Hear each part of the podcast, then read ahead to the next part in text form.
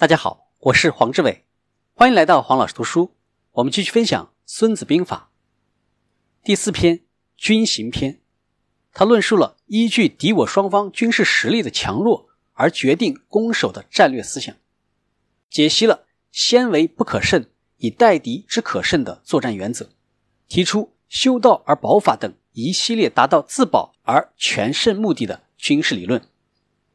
孙子说。从前善于用兵打仗的人，先要创造出不会被敌人战胜的条件，来等待可以战胜敌人的机会。不被敌人战胜的主动权掌握在自己手中，能否战胜敌人，则取决于敌人是否有机可乘。所以，善于打仗的人能做到自己不被敌人战胜，但不能肯定敌人一定会被我战胜。所以说，胜利可以预知，但不可强求。要不被敌人战胜。应该进行防御，想要战胜敌人，应该采取进攻。采取防御是因为兵力不足，实施进攻是因为兵力有余。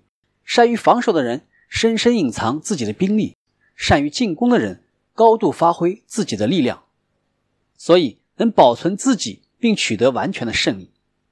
遇见胜利不超过一般人的见识，不算高明中最高明的。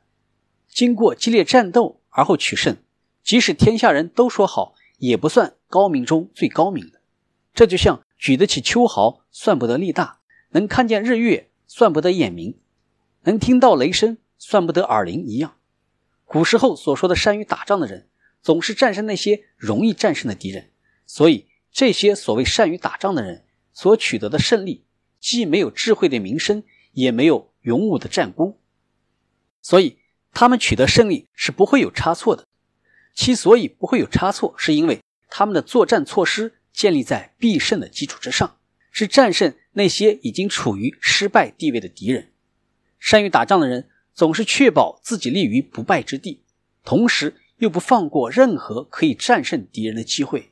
因此，打胜仗的军队总是先创造取胜的条件，而后才同敌人作战；打败仗的军队总是先同敌人作战，而后希望在作战中。侥幸取胜，善于指挥战争的人，修明政治，确保法治，所以能够掌握战争胜败的决定权。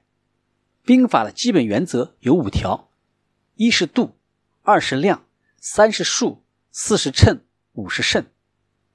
敌我所处的地域不同，产生了双方土地面积大小不同的度。国家土地大小的度，决定了资源粮食多少的量。